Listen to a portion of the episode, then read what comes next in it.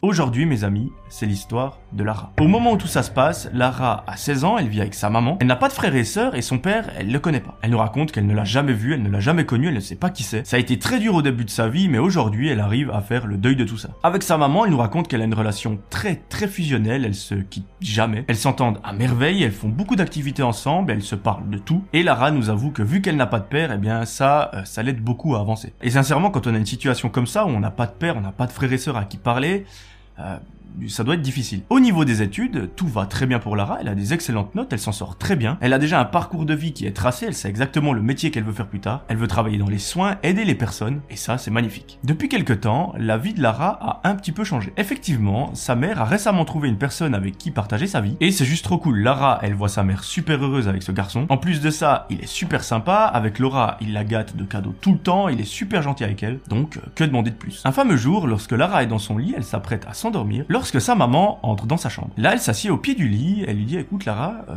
j'ai envie qu'on discute de quelque chose, j'ai envie d'avoir ton avis et il faut vraiment que tu me dises ce que t'en penses. Elle lui dit prochainement, on a envie avec mon copain de partir 3-4 jours en vacances, histoire de se faire un petit week-end prolongé en amoureux. Ça fait très longtemps que j'ai pas pris de vacances, ça fait énormément avec le travail et là j'ai juste besoin de souffler un petit peu. Lara comprend tout à fait, elle est super contente pour sa mère. Donc imaginez-vous à 16 ans avoir ce niveau de maturité, c'est très rare. Et elle lui dit maman, écoute, tu peux partir sans problème. Euh, moi je vais essayer de trouver un endroit où aller dormir. Et là sa mère lui dit non non, il euh, n'y a pas de tu trouves un endroit, moi j'organise absolument tout. Je vais essayer de demander à mes parents, donc à tes grands-parents, euh, si tu peux aller dormir chez eux quelques jours. Lara elle dit ok, euh, ça me dérange pas, mais je les ai pas vus depuis plusieurs années. Et effectivement, elle nous raconte que ses grands-parents, elle les a connus quand elle était toute petite, donc quand elle avait 5-6 ans, et ça fait presque une dizaine d'années qu'elle ne les a plus revus. Mais bon, elle s'entendait super bien avec eux lorsqu'ils se sont vus la dernière fois, donc ça devrait pas avoir changé. Sa mère lui dit ouais, c'est vrai bon, tu les as pas vus depuis quelques années.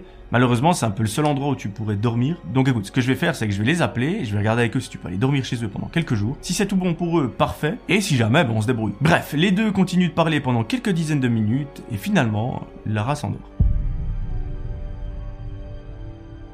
Le lendemain matin, lorsque Lara se réveille, elle se rend à la cuisine et sa mère est au téléphone. Bien évidemment, à l'autre bout du fil, il y a ses grands-parents et au bout de quelques minutes, ceux-ci disent il n'y a aucun souci, elle est la bienvenue, elle peut venir dormir chez nous. Ce qu'elle peut faire, c'est venir en train, on n'habite pas si loin que ça, c'est une petite heure. Nous, on ira la chercher à la gare et ce sera parfait. Sa mère est super contente, elle va regarder les horaires de train, elle trouve exactement la correspondance qu'il faut. Elle raccroche et elle explique à Lara comment ça va se passer. Lara va donc se rendre dans une gare, prendre un train, se rendre chez ses grands-parents, ceux-ci vont venir la chercher à la gare, la raccompagner à la maison et passer quelques jours avec. L'histoire recommence le jour J, le jour où Lara doit prendre le train. Sa mère l'amène à la gare, elle lui fait un gros bisou pour lui dire au revoir. Lara monte dans le train et c'est parti pour quelques jours chez ses grands-parents. Au bout d'une heure de trajet, elle arrive à destination, elle prend sa valise et elle sort du train. Elle décide de se positionner devant la gare, histoire d'attendre ses grands-parents pour qu'ils viennent la chercher. Pendant plusieurs minutes, il n'y a personne, lorsque tout à coup, elle les voit au loin. Ils arrivent à la repérer, ils s'approchent d'elle et ils la prennent dans leur bras. Là, ils discutent un petit peu avec elle, Lara, ça lui fait un bien fou, parce qu'elle ne les a pas vus depuis près de 10 ans. Donc c'était limite si elle savait à quoi ils ressemblaient. Au bout de quelques minutes à discuter, tout le monde prend la voiture et ils se rendent chez les grands-parents. Arrivée à la maison, Lara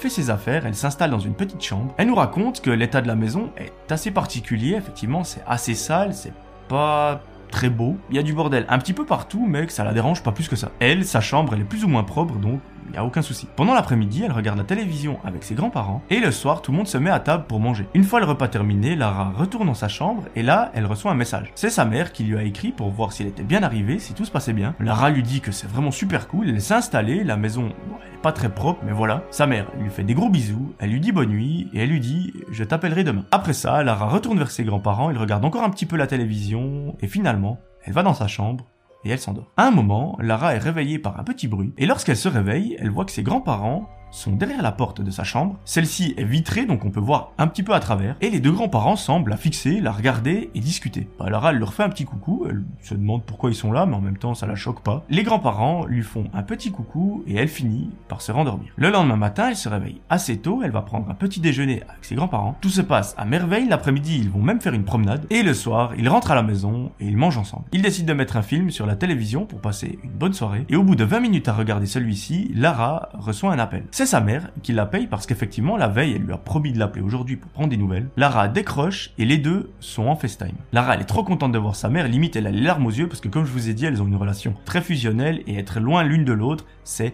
très très rare. Bref, elle discute de tout et de rien, elle lui explique le trajet, comment ça s'est passé, comment se passe la vie à la maison. Et à un moment, Lara lui dit Attends, je vais te montrer les grands-parents. Elle prend le téléphone et elle les montre. Pendant quelques secondes, elle les filme, après elle reprend le téléphone vers elle, elle remet sa tête, et à partir de ce moment-là, elle voit que sa mère commence à faire une tête un petit peu bizarre. Avant, elle avait l'air super heureuse de voir sa fille au téléphone, et là, plus aucune émotion. Bon, c'est un petit peu bizarre, Lara continue de lui parler pendant quelques minutes, et à la fin, les deux raccrochent. À partir de ce moment-là, elle voit également que ses grands-parents ont changé un petit peu d'attitude et de comportement. Comme sa mère, elle a l'impression qu'ils n'ont plus trop d'émotion. Elle finit le film, elle va dans sa chambre, et elle se met au lit. Quelques minutes après, elle reçoit un message sur son téléphone. Elle se dit c'est bizarre parce qu'à part ma mère, personne m'envoie de message. Elle le regarde, et c'est bel et bien sa mère qui lui a écrit. Elle l'ouvre, elle regarde le contenu, et là, elle commence un petit peu à flipper. Sa mère lui a écrit Ma chérie, est-ce que tu es seule dans ta chambre? Lara lui répond Oui, euh, je vais aller me coucher, je suis dans mon lit. Et là, sa mère lui dit quelque chose qui va tout changer. Avant de vous dire ce que c'est, n'hésitez pas à venir me suivre sur Instagram, mettre un petit pouce bleu et un commentaire, ça me ferait super plaisir. Vous connaissez la chanson, je vous en dis pas plus. Sa mère dit à Lara Ma chérie, les personnes avec qui tu es, ce ne sont pas tes grands-parents. Je ne sais pas qui c'est, mais c'est en tout cas pas eux. Donc écoute-moi bien et tu vas appliquer exactement ce que je te dis de faire. Tu vas refaire ton sac, tu prends le minimum, limite tu laisses tes habits là-bas, on s'en fout, et tu vas faire semblant de t'endormir pendant quelques dizaines de minutes, voire une petite heure. Tu attends qu'ils aient se coucher et qu'ils s'endorment, et une fois que tu es sûr et certaine qu'ils sont bel et bien en train de dormir, tu prends ton petit sac et tu sors de la maison. Une fois que tu es sorti, tu t'éloignes le plus possible, vraiment le plus loin possible. Et j'aimerais que tu m'appelles dès que tu es hors de la maison. Comme ça, moi j'ai toujours un contact avec toi en permanence et on regarde ce qu'on fait. Imaginez-vous, à ce moment-là, Lara, elle a à peine 16 ans, elle se retrouve chez de parfaits inconnus et elle doit s'échapper le plus rapidement possible. Elle applique à la lettre ce que sa mère lui a dit de faire, elle fait son sac, elle écoute par la porte pour voir si les grands-parents sont en train de ronfler. Et effectivement, elle entend des ronflements énormes à travers la chambre. Elle peut donc s'échapper. En arrivant vers la porte d'entrée, elle voit que celle-ci est verrouillée et que malheureusement la clé elle n'est pas présente. Elle commence sérieusement à paniquer, mais très vite, elle a le bon réflexe de se dire, il y a des fenêtres, je vais l'ouvrir très discrètement et passer à travers. C'est ce qu'elle fait. Malheureusement, en ouvrant la fenêtre, elle fait beaucoup de bruit. Elle décide de faire le plus vite qu'elle peut et une fois qu'elle est dehors, elle ne regarde plus derrière elle. Elle sprint comme une malade, limite elle oublie d'appeler sa mère et au bout de quelques centaines de mètres, là elle se souvient qu'il faut qu'elle appelle absolument sa mère. C'est ce qu'elle fait, les deux sont en contact et sa mère lui dit éloigne-toi